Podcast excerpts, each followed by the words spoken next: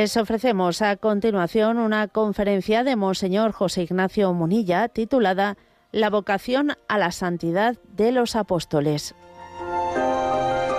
Esta conferencia fue pronunciada en la fiesta de San Pedro y San Pablo el pasado 29 de junio.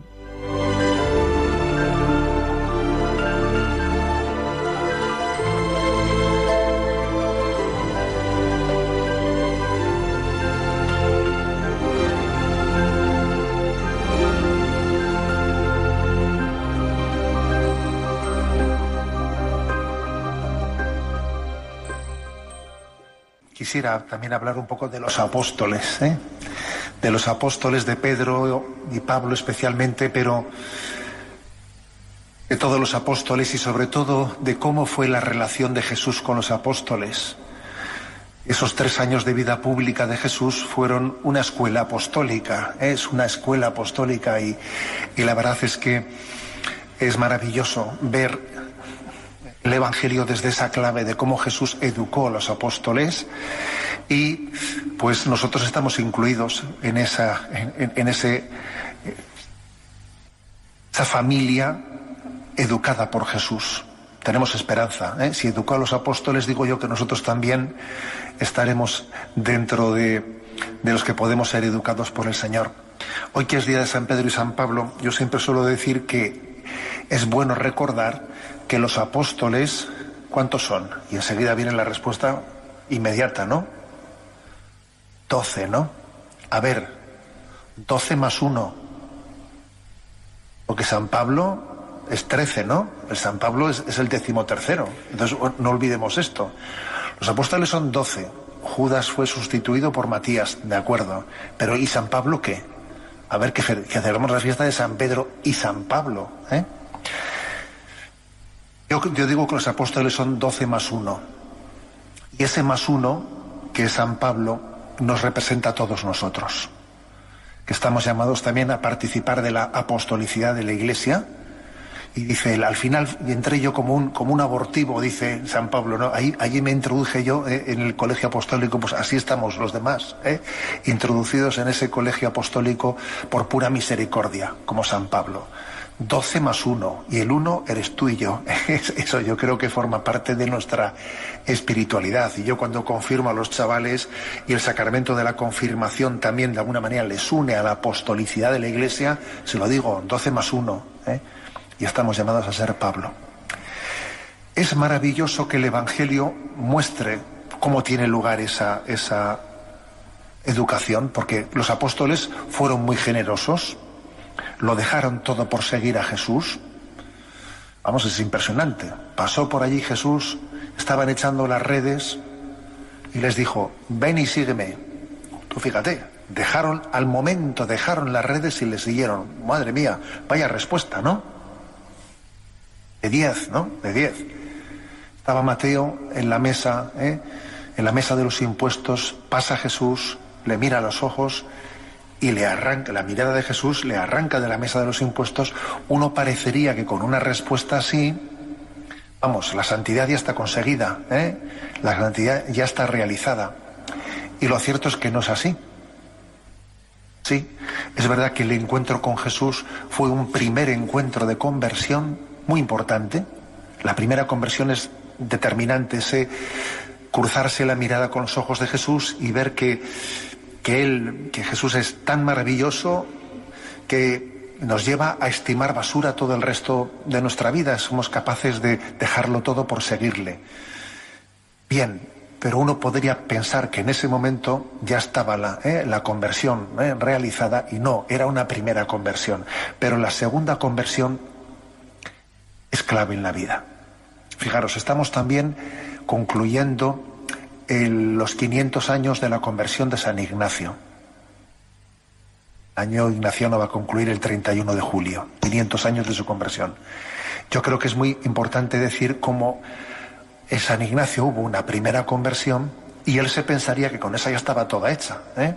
porque cuando él en el castillo, en, la torre, en el castillo Torre de, de Loyola, allí tiene tiene en la convalecencia después de haber caído herido en la defensa del castillo de Pamplona, él en ese momento pues dice, entrega su vida a Cristo. Si vais allí, veréis que hay un letrero que dice, aquí entregó su vida a Dios Íñigo de Loyola. Y claro, cuando uno decide entregar eso, dejarlo todo, irse a Manresa, cambiar sus ropas de caballero ¿eh? por las de un pobre, etcétera, etcétera, uno qué es lo que piensa? Meta, meta conseguida, ¿eh? conversión coronada, santidad lograda. Pues no es verdad. ¿eh? Sin la segunda conversión, la primera todavía no, no, no, no está consolidada. Luego llegó el momento en que Ignacio sí, él quería ser santo, darlo todo por Cristo, ya, pero a su manera, ¿sabes? A su manera. ¿eh? Entonces él pues pensó, bueno, yo iré a Tierra Santa y en Tierra Santa eh, pues allí viviré como Jesús vivió. Se había hecho una idea de santidad pues un poco, un poco, no sé, llámale hippie, ¿eh? o sea, un poco hippie, yo allí viviré pues, eh, pues en una cueva como...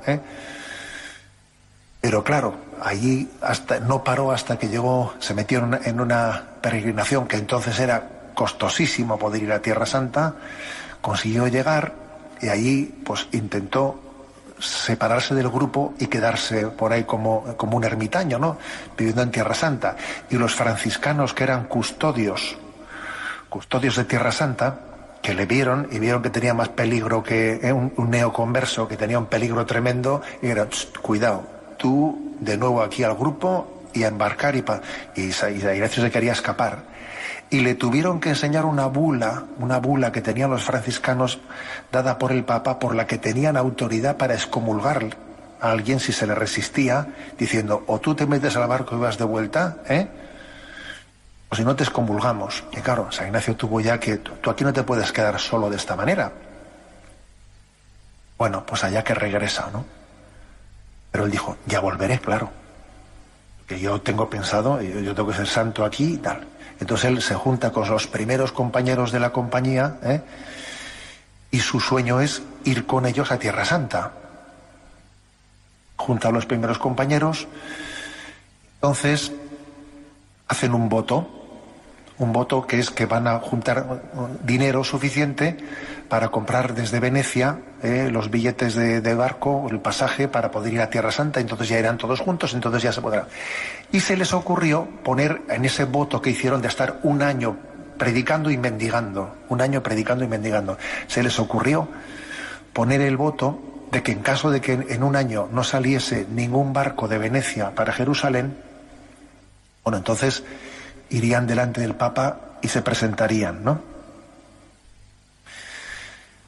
Entonces resulta, Ignacio Tellechea, en el libro Solo y a pie, que es una preciosidad de la vida de San Ignacio, cuenta él que él ha estudiado los anales de los libros del puerto de Venecia y aquel año fue el único año en todo el siglo que no salió ningún barco para Jerusalén, ¿sabes? Porque los moros estaban atacando y tal, y no salió ningún barco. Entonces, claro, ellos viendo que su plan, ¿no? Su plan se frustraba. Claro, se acordaron de la cautela que habían introducido en el voto, que en caso de que tal, tal, pues se presentarían delante, pues el dinero lo cogieron, lo repartieron entre los pobres, después de haberlo mendigado, ¿eh? y se presentaron ante el Papa, ¿eh? ante el Papa, y el Papa les dijo, pero vosotros a dónde vais a Jerusalén? Aquí, aquí, aquí, eso cómo se os ha ocurrido eso, ¿no? Si ahí están los hijos de Francisco, pues ahí que vais a ir. Yo, la iglesia os necesita de otra manera y en otros lugares, ¿no? Y entonces en ese capítulo dice Ignacio Tellechea, soñó en Jerusalén, pero despertó en Roma. ¿eh? Entonces, y es una imagen concreta de la segunda conversión. Sin la segunda conversión, la primera, la primera no es verdadera. Y yo todo lo, daré todo por, como San Pedro, ¿sabes? Daré mi vida por ti, aunque todos te nieguen. A ver, un poquito menos, ¿eh? Un poquito menos, Pedro. La, segunda conversión es clave porque en el fondo nosotros queremos ser de Dios, pero a mi manera, a mi modo, ¿eh? y según mis planes. Entonces, cuando llega el momento culminante, el Señor le dice a Pedro, Pedro, cuando eras joven tú mismo te ceñías e ibas a donde querías. Pero cuando seas viejo, otro te ceñirá y te llevará a donde, a donde no quieras. Venga, ven y sírveme. Y ese versículo es un versículo clave en la vida, en nuestra vida, porque porque uno puede hacer muchas cosas. La primera conversión es muy bonita, ¿eh? Es preciosa y necesaria. Y tenemos que pedírsela al Señor, ¿no? Pero es verdad que la primera, la primera conversión todavía no, no ha purificado el hombre, ¿eh? pues nuestro amor propio, nuestro amor propio. Y los apóstoles, cuando el Señor les llamó y fueron tan generosos y dejaron todas las redes y le siguieron, fue una primera conversión maravillosa, generosísima, como la de San Ignacio, ya. Pero el hombre viejo todavía estaba dentro, ¿sabes? Estaba en la mochila, ¿eh? estaba en la mochila y entonces tenía que ser purificado. Tenía que ser purificado, ¿no? Eso es, eso forma parte de la verdadera espiritualidad. La segunda conversión es la que autentifica la primera. Y San Ignacio pues el resto de su vida es la segunda conversión, ir descubriendo que las cosas no son como él había imaginado. Dios tenía otros planes y otros caminos y me tengo que ir purificando de mi forma de ver las cosas y dejar a Dios que lleve las riendas de mi vida y no pretender yo ser el que, le diga a Dios cómo tiene que hacer las cosas, sino dejarle, ¿eh? dejarle a Dios la iniciativa de nuestra vida. Esa es la segunda conversión para lo cual tiene que haber ahí pues toda una purificación interior. Entonces los evangelios son una historia, tienen una clave de la escuela apostólica en la cómo, cómo el Señor les lleva a ellos de la primera conversión a la segunda. Cuando digo segunda, la primera conversión a veces, a veces suele tener una fecha y un día muy concreto. Ignacio de Loyola está claro que fueron los nueve meses en los que estuvo convaleciente en la Casa Torre de San Ignacio. Nueve meses que casi suenan a un embarazo, ¿sabes? Un embarazo de nueve meses que de ahí le dieron la luz. Ya, pero la segunda conversión dura mucho más tiempo. Aunque suele tener hitos, ¿no? Hitos claves determinantes, pero la segunda conversión es, en el fondo, es el resto de tu vida. Que estás siempre un cristiano un apóstol es aquel que está siempre en clave de conversión, que sabe que su conversión no ha concluido. Hay de aquel que diga, sí, yo soy cristiano, yo ya me convertí. Bueno, no has entendido nada. Un cristiano es el que está en clave continua de conversión. ¿eh? Y los evangelios esto lo muestran, y es muy hermoso ver cómo lo muestran. Lo típico, mira, si los evangelios, permitidme un pequeño paréntesis, aunque me salgo un poquito, pero bueno, luego vuelvo. ¿eh? Esto, es, esto es hasta pues, un, un elemento para entender la historicidad de los evangelios. Cuando se estudia los evangelios desde el punto de vista histórico, crítico, de si son libros que narran la verdad o más bien han sido escritos en plan fantasioso, un elemento clave es este. Si los evangelios hubiesen sido inventados por los apóstoles, escritos por ellos, inventándose la historia, ¿te crees tú que los primeros apóstoles, eh, el primer papa, hubiese puesto en el Evangelio cómo Jesús le pegó un tirón de orejas y le dijo, apártate de mí, Satanás, que tú piensas como los hombres y no como Dios. Menudo tirón de orejas le dio Jesús a Pedro. Y eso el Evangelio lo cuenta, no, no lo censura. O por ejemplo, cuando dice cómo Pedro le negó tres veces a Jesús, ¿no? El primer papa le negó tres veces a Jesús. Y eso no lo han censurado, lo han puesto. Entonces, ¿eso qué explicación tiene? Pues que es verdad, que, es, un argumento, es un argumento de historicidad. ¿eh? A eso se le llama el argumento de discontinuidad a la hora de estudiar pues, los argumentos sobre historicidad desde el punto de vista histórico crítico. O sea, es imposible que alguien que está inventando una historia la invente de manera que él quede mal. Porque claro, si, Pedro se inventa los evangelios, se los inventa quedando él como, eh, como el perfecto. Pero él no. los evangelios están escritos sin tapar, sin ocultar todas las deficiencias y los pecados de los apóstoles. Y están escritos por ellos, lo cual quiere decir que solamente se explica pues, porque son verdad, ¿no? Entonces es, muy hermoso ver cómo Jesús eligió a doce apóstoles, los llevó a vivir con Él, a estar con Él, porque esta es la clave. ¿Cómo los educó? Estando con Él. Porque la clave para ser educado es estar con Cristo. Estar con Cristo, si no, uno no puede ser educado. ¿eh? Pero entonces ellos, bueno, pues son para nosotros son una, un, un ejemplo, son una esperanza, porque uno ve en ellos mucha generosidad, pero también ve pues, mucha fragilidad. O sea, ellos se llevaron al hombre pecador al noviciado. Es como si uno va al noviciado y se piensa que en el noviciado, ¿eh? yo por ejemplo, pues recuerdo pues que cuando era un chavalito veía pues un convento de carmelitas descalzas, ¿no? Y me pensaba pues que, pues, que un, monasterio de monjas contemplativas eso tiene que ser el cielo, ¿no? El cielo, o sea, ellas, o sea, unas monjas de clausura no pueden tener, vamos, ni ni ni ni, ni un pecado semivenial, pues porque claro, porque viviendo en esa en esa entrega tan generosa pero no es así, claro que no es así, porque como pasa en el Evangelio con los apóstoles, la lucha, ¿eh? la lucha de conversión dura toda la vida.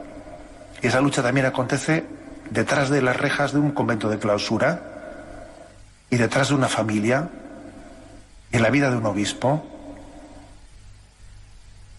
todos, eh, eh, en cada uno de nosotros está, está, aconteciendo esa escuela apostólica, esa, esa historia de conversión por concluir, por concluir, ¿no? Y, la Iglesia no lo oculta. A ver, el primer papa de, los doce apóstoles, uno fue traidor, que no es una proporción potente, ¿eh? A ver, otro, encima, el, primado le negó tres veces. ¿eh? Otros se tiraban de los pelos a ver quién era el primero. ¿eh? Otro era un incrédulo, si no lo veo y no... a ver, vamos, si vamos haciendo el listado, ¿eh? el listado de la gente, pues el listado es bastante frágil, bastante frágil. Y entonces uno le dice al Señor, ¿y tú no podías haber elegido un poco mejor? ¿Eh? ¿No puedes haber tenido un poco mejor ojo? ¿No, te ha faltado ojo a la hora de, ¿eh? de, elegir esto?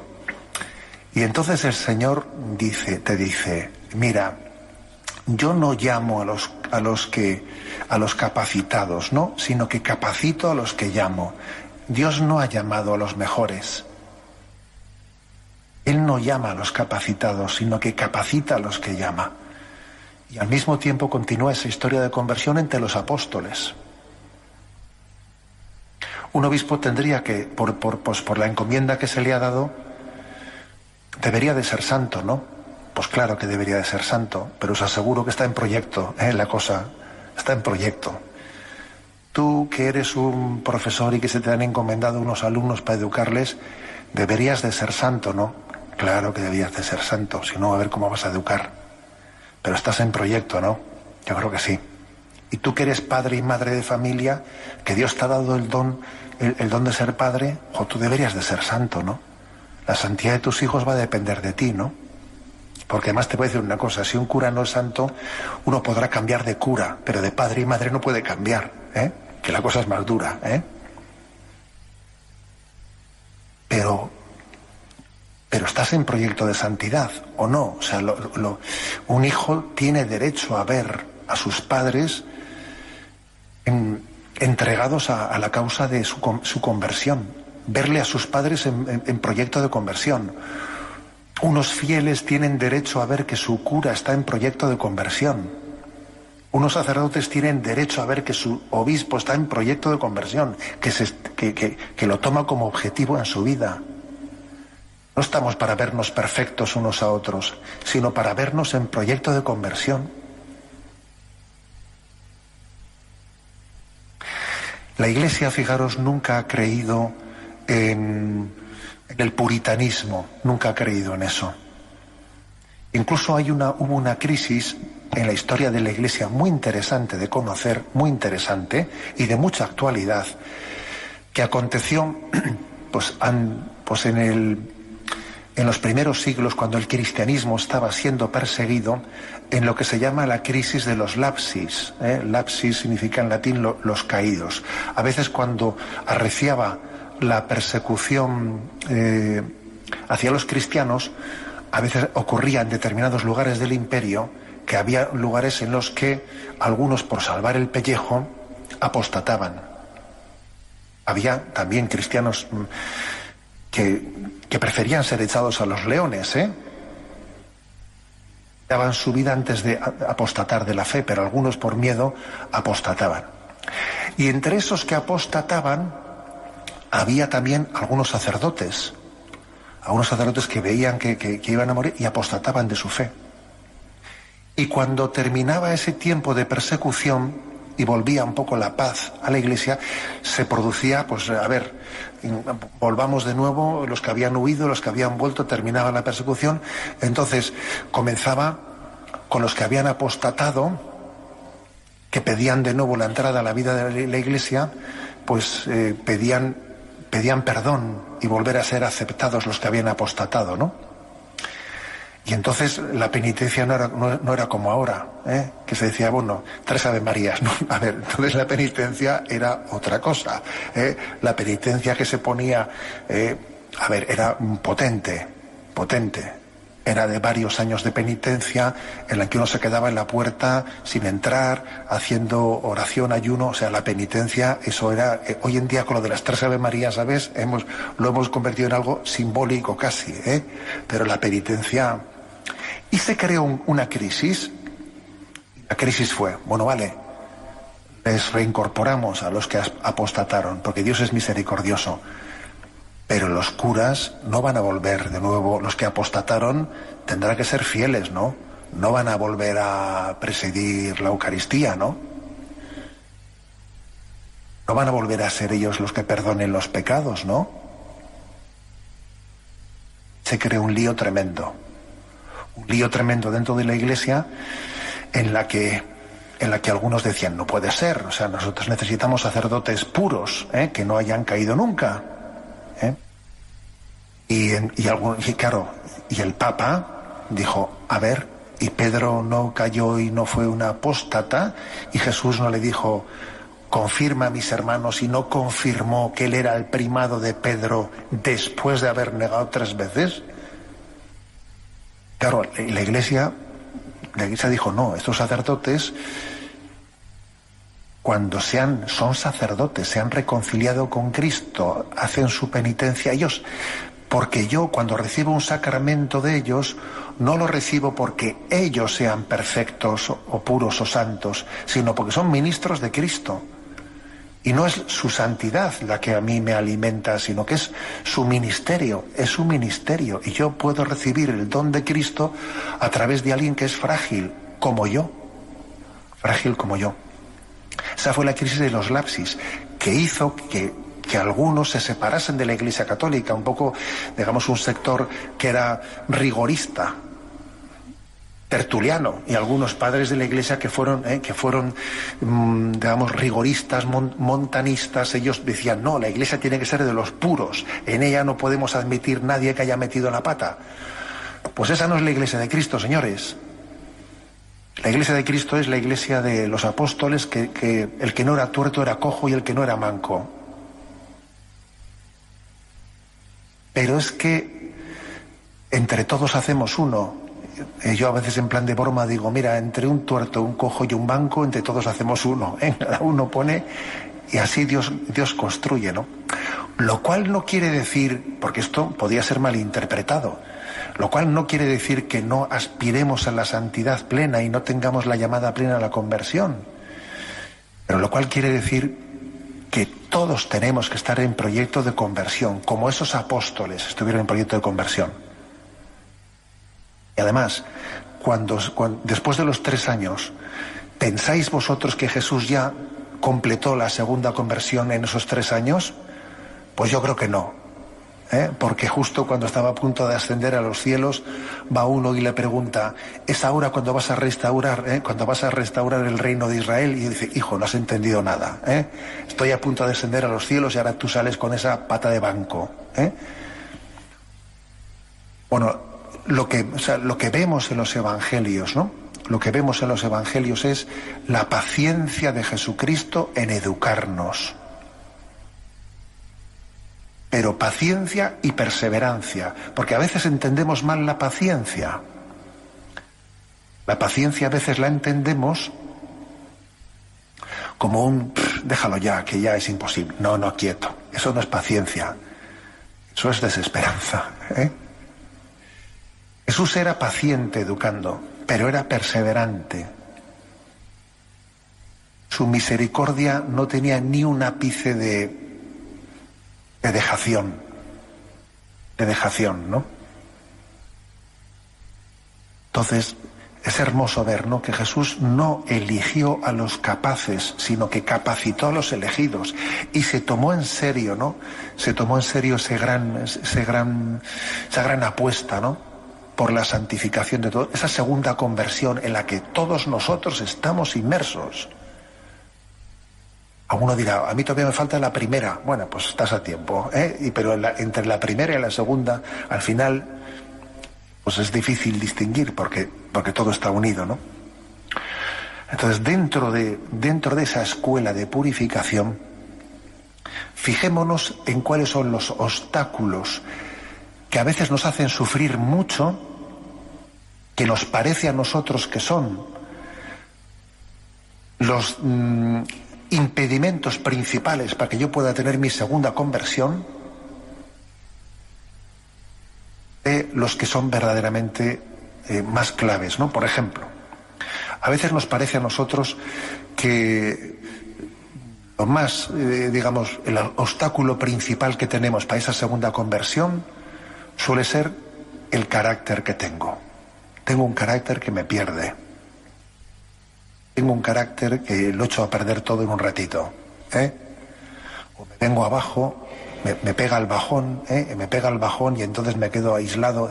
A veces pensamos que mi mayor dificultad para esa segunda, para esa conversión es mi carácter, ¿no?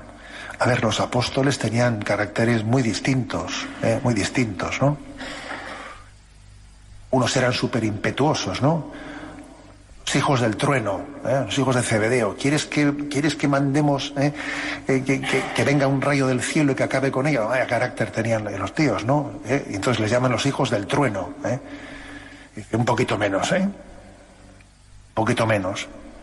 Y Felipe, pues yo creo que tenía pinta de ser un pesimista, ¿no? Ese que dice, bueno, vayamos y muramos con él. Joder, pues vaya, vaya expresión, hijo. O sea, pues, o sea, tú ves ciertas expresiones en los apóstoles que delatan pues unos caracteres muy distintos, ¿no? Pero no es eso, no es eso, ¿no? El, mayor, el mayor problema. Dios a cada uno nos va santificando desde los condicionamientos de nuestro carácter. El que tiende a ser poco ¿eh? pesimista, ¿eh? pesimista, pues habrá que decirle, venga, un poquito más, ¿eh? un poquito más. El que es un presuntuoso, Habrá que decirlo un poquito menos, ¿eh? Un poquito menos. O sea, en la obra de Pemán, del divino impaciente, de la vida de Francisco Javier, hay, una, hay un momento muy bonito en el que, claro, Francisco Javier tenía la ilusión, el sueño de ir a misiones, pero no se lo quería decir en la San Ignacio, porque si se lo decía, eso había nacido de él y él quería que fuese voluntad de Dios y no iniciativa suya. Entonces Ignacio, que llega un momento que por, ¿eh? Las caramolas de la vida, le pide a Javier, Javier, ¿irías tú a misiones? Y el otro que estaba esperando escuchar eso, saltó allí diciendo, iré allí, daré mi vida por Cristo y derramaré hasta la última gota de mi sangre y ganaré todas las almas. Y le, dijo, y le dice Ignacio, venga, un poquito menos, ¿eh? Un poquito menos. Y el otro que se dio cuenta de que había sido presuntuoso, pues dije, es verdad, porque soy un pecador, porque no valgo para nada, porque no sé qué. Y le dice Ignacio, un poquito más, ¿eh? Un poquito más. Entonces, a ver, el carácter, el carácter no va a ser un impedimento en nuestro camino hacia la santidad. Será algo con lo que debemos saber torear. Habrá que decir un poquito menos, ¿eh? O un poquito más has metido la pata, ¿verdad? Pues pide perdón. ¿Eh? A ver, o sea, el, carácter nos condicionará, pero no será nuestro ¿eh? lo que impida la santidad. ¿Puede haber santos depresivos? Claro que sí. Porque habrá personas que arrastren un carácter depresivo, pero que Dios les da el don de la santidad sabiendo torear su carácter depresivo, por ejemplo. ¿Habrá personas ansiosas santas? Claro que sí.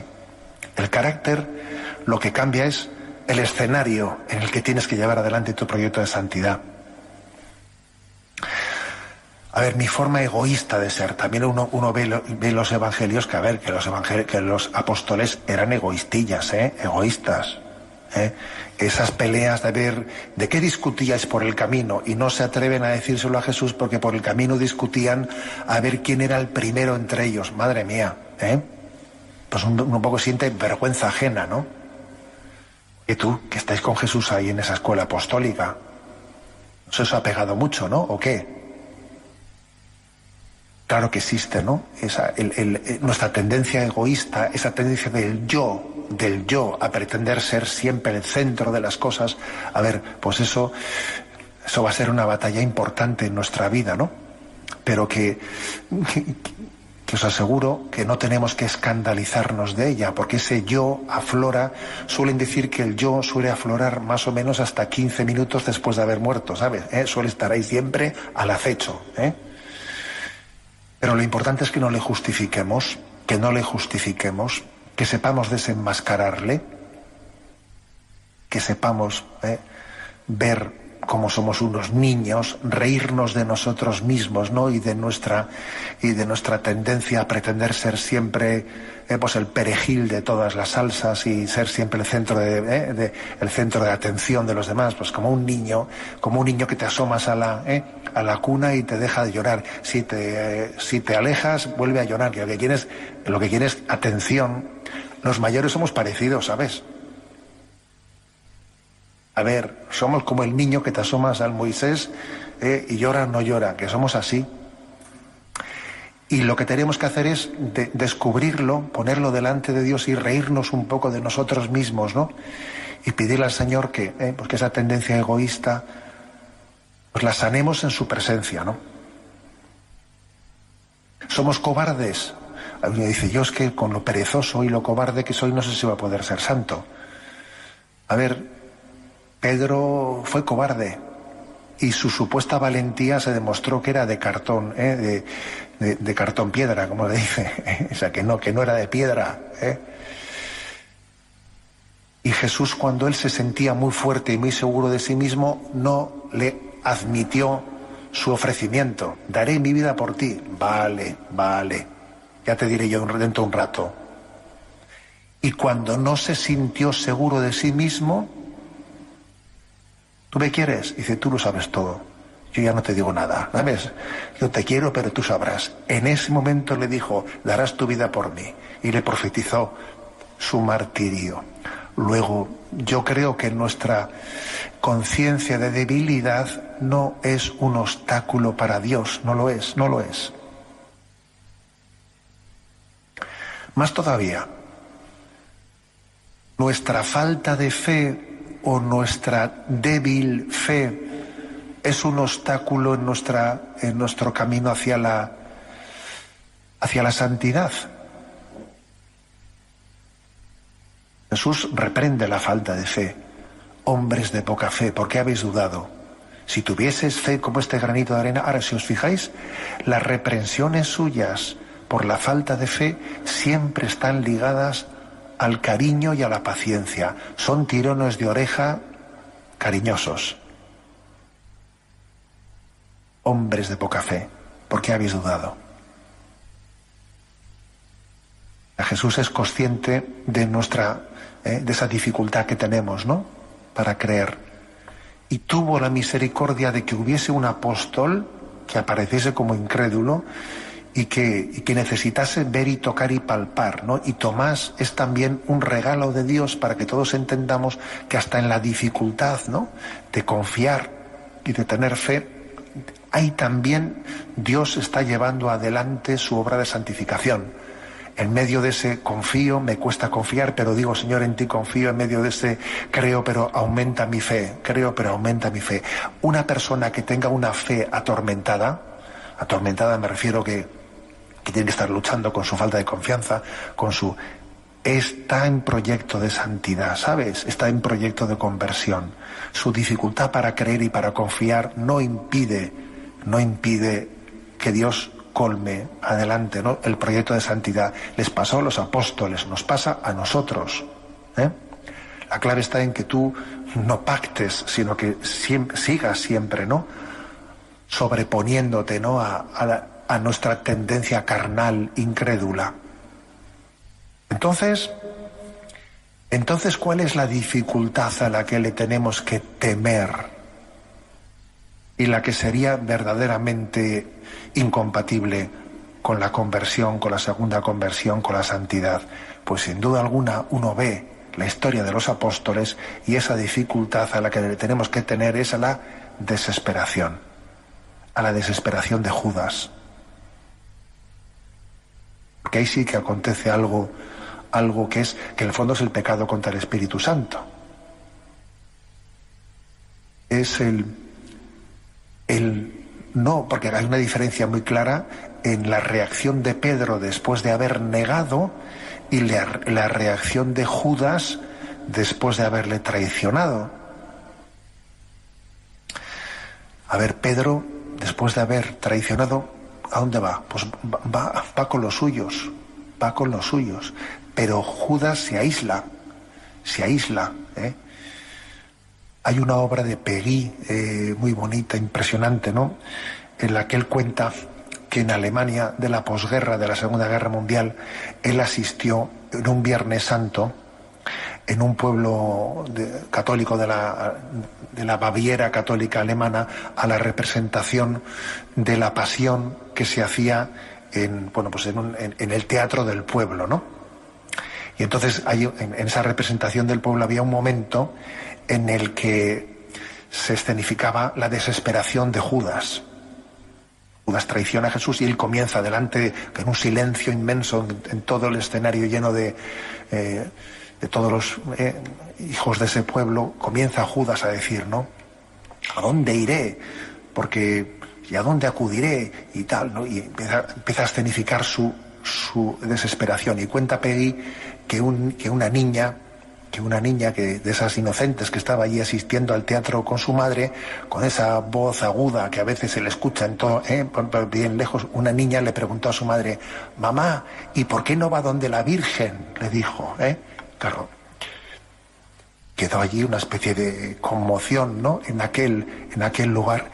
Es verdad, es verdad. Es decir, nuestro pecado insalvable ante el que no debemos de ceder es la desesperación. ¿Por qué no va donde la Virgen? ¿Por qué no fue Judas a donde la Virgen? ¿Qué le hubiese dicho María? ¿Te imaginas? Que hubiese ido ante la Virgen para decirle, he vendido a tu hijo. Menuda escena esa, ¿eh? Y nos hemos perdido una escena de la historia de la salvación que podría, claro que podría haber sido salvado recurriendo a María, ¿no? Pidiendo, ¿no? Pidiendo su, su, amparo maternal en ese momento, ¿no? Entonces yo creo que cuando uno ve el panorama de los evangelios, ve el panorama de los apóstoles, ve la debilidad de, eh, de todos, comenzando por Pedro, por cierto, comenzando por Pedro, eh, que es decir, entonces se da cuenta de que el único obstáculo que nos puede, nos puede impedir eh, que Dios corone la obra de santidad en nosotros es la desesperación. Y nosotros acudimos, ¿no? Pues a, María, a Santa María, para que renueve nuestra esperanza y para que, os voy a decir una cosa, que siempre tengamos esperanza en la santidad.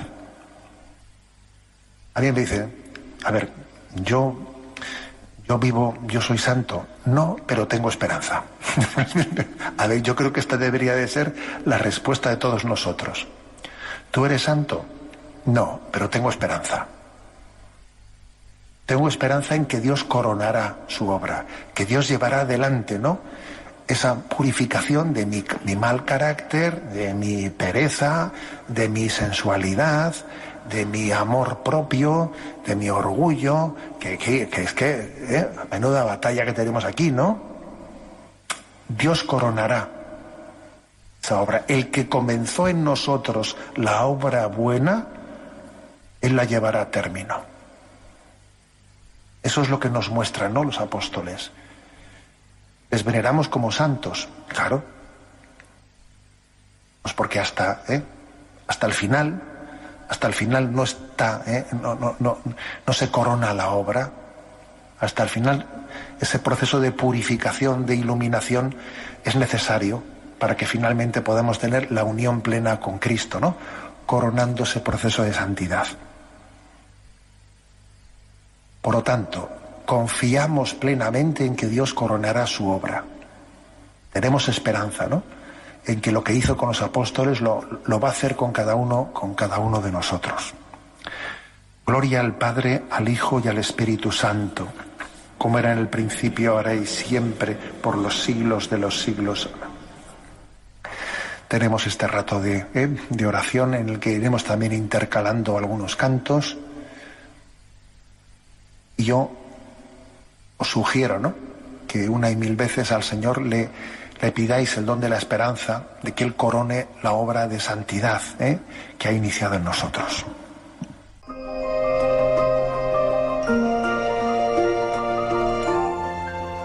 Finaliza así la conferencia de Monseñor José Ignacio Munilla titulada La vocación a la santidad de los apóstoles.